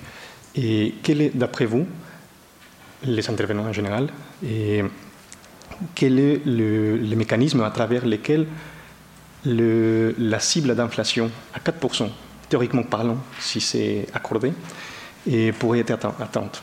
Par exemple, les salaires ou bien les dépenses publiques. Je crois déjà avoir entendu la, réponse, mais remarque là-dessus sur le niveau européen, c'est que cette question, et ça renvoie à ce que dit euh, Gaël sur le risque déflationniste. Le risque déflationniste, il est créé dans la zone euro par le mode d'ajustement qu'on impose, qui est un mode d'ajustement par les salaires, en Espagne et en Italie, et en France sur la modération salariale comme euh, mécanisme d'ajustement. Moi, je pense que, et ça renvoie à la question générale des inégalités de la note, hein, on n'est pas loin du sujet, c'est que notre problème central qui va peser sur des inégalités, c'est la reconvergence de la zone euro, du fait que l'Allemagne est sous-évaluée de 15% que par rapport à la France et qu'il faut qu'on se sous-évalue. Euh, L'Espagne était euh, surévaluée de 30%, euh, elle a baissé de 15% son coût unitaire du travail, avec une explosion de 25% du taux de chômage. Et ça a été extraordinairement inégalitaire, concrètement sur le marché du travail, parce que l'ajustement s'est fait par la courbe de Philippe, justement, en augmentant le chômage pour faire baisser les, les salaires réels. Et donc, ce mode d'ajustement macroéconomique en essayant de réactiver la relation entre le chômage et le salaire, pour faire baisser les salaires, demande une, augmentation du chômage, donc demande une augmentation des inégalités. Et tant que l'Allemagne ne voudra euh, pas avoir une hausse de salaire qui permette aux autres euh, de converger sans être dans une dimension déflationniste, nous aurons une reconvergence déflationniste par le mode d'ajustement des salaires et la règle de Philippe dans les pays du Sud. Et euh, le débat en France, me semble-t-il, c'est comment arriver à ne pas rentrer dans cette spirale et néanmoins avoir une inflation salariale durablement plus faible que l'Allemagne pendant 10 ans. C'est ça, moi j'ai l'impression que c'est ça qui est l'enjeu qui surdétermine toute la question de l'ajustement, aussi bien des inégalités. Comment reconverger de la zone euro sans faire exploser l'inégalité euh, en ajustant euh, de manière récessive sur le marché du travail par euh, la hausse du taux de chômage et, l'exclusion du marché du travail. Et les, les, salaires en Allemagne sont endogènes ou exogènes? Je pense, alors je suis, il y a une partie endogène. Je sais que nos, amis allemands disent que le salaire, c'est pas une variable de marché, on ne peut pas y toucher, etc. On ne sait pas comment faire, c'est trop compliqué. Bon, la solution simple, c'est d'exporter la CGT euh, en Allemagne.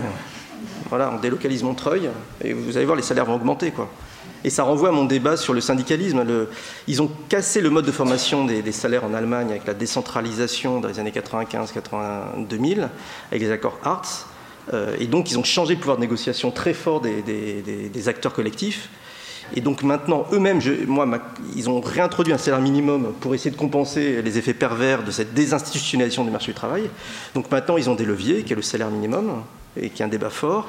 Il y a le point d'indice des fonctionnaires, il y a l'évolution des, des, salaires négociés dans les lenders. Il y a quand même des outils publics qui pourraient mettre en avant s'il y avait une volonté politique.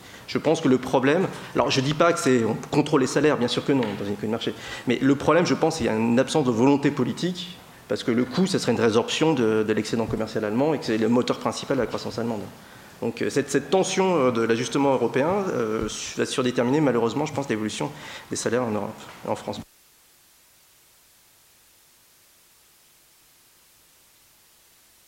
Pardon étant donné l'importance des mécanismes que vous évoquez et les difficultés que ça crée dans les pays du Sud et en France, si la volonté politique ne naît pas en Allemagne, et moi j'en vois pas trop de, prémices, qu'est-ce qu'on fait? Ben, euh, à part, des, boutades du genre euh, exporter la CGT ou euh, voilà. D'autant plus que vous vouliez réinstitutionnaliser le marché du travail en France et, aider, au renforcement des syndicats français. Donc, qu'est-ce qu'on fait? Il y, a une réponse qui est que, euh, pour autant que ça tient, la politique monétaire, euh, visant un objectif euh, d'inflation de 2%, elle, elle, pallie à, ce, dysfonctionnement. Mais elle pallie à ce dysfonctionnement dans des conditions qui peuvent être très difficiles à, tenir du point de vue de leur acceptabilité. Mais à la fin, l'Allemagne se trouve dans une situation de quasi plein emploi avec un taux d'intérêt euh, extrêmement faible. Hein. Et ça, euh, ça c'est une situation qui est potentiellement inflationniste en Allemagne. Même dans, un, régime de régulation salariale qui est ce, qu'il est. Simplement, ça se paye euh, effectivement d'effets sur la rémunération de l'épargne en Allemagne qui sont extrêmement impopulaires. Donc il y a une question de soutenabilité politique de cette action. Mais, la Banque Centrale Européenne, elle a, en principe, cette capacité.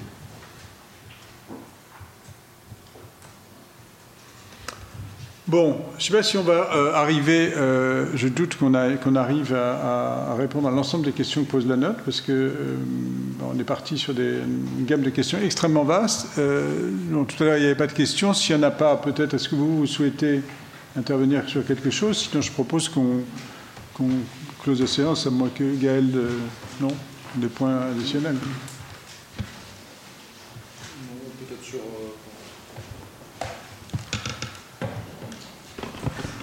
Sur. Euh, sur l'innovation et le fait notamment euh, l'innovation frugale, euh, enfin je dirais moi assez ergonomique, on a besoin d'innovation ergonomique et à mon avis c'est en effet des raisons pour lesquelles euh, le, numérique ne porte pas nécessairement ses fruits pour l'instant, c'est qu'on reste dans des niveaux d'innovation complexes, mais ça on ne peut pas vraiment le déterminer à l'avance et certainement ce qui va émerger ce serait éventuellement des innovations simples et c'est elles qui vont être utiles et c'est ça potentiellement qu'on attend oui, pour pour, euh, pour libérer la croissance, mais ce n'est pas euh, quelque chose qu'on décide. Oui. Une petite limite, c'est vrai que on a peu parlé du numérique et c'est vrai qu'on pourrait parler frontalement du numérique et la façon dont on pourrait euh, réduire la rupture, la fracture numérique, en faire un levier d'intégration, de socialisation, de rupture, cette segmentation sociale qu'on voit dans le monde social. Enfin, il y, a toute une question de numérique et d'inégalité qui, qui, est devant nous, on n'a pas douté. Oui. Mais on ne va pas l'ouvrir maintenant. Bon, je vous remercie tous. Euh, et euh, donc, ceci, clôt cette, euh, clôt cette série de, de, de, débats, de 12 débats, je crois, si j'ai bien compté, sur nos différentes notes. Ceci ne clôt pas nécessairement le débat qui peut se poursuivre par voie écrite de la part de tous ceux qui veulent apporter des contributions. Et certainement pas, ceci ne clôt pas la discussion sur ces sujets, puisqu'on l'a vu, on est amené à, traiter d'une gamme de questions très étendue. Merci beaucoup. Les podcasts 2017-2027 de France Stratégie. Les podcasts 2017-2027 de France Stratégie proposent des débats, les sujets économiques, sociétaux, technologiques et environnementaux qui vont influencer les dix années suivant la prochaine présidentielle. Retrouvez tous les podcasts de France Stratégie sur www.stratégie.gouv.fr. Toute l'actualité du projet 2017-2027 est disponible sur www.francestratégie1727.fr.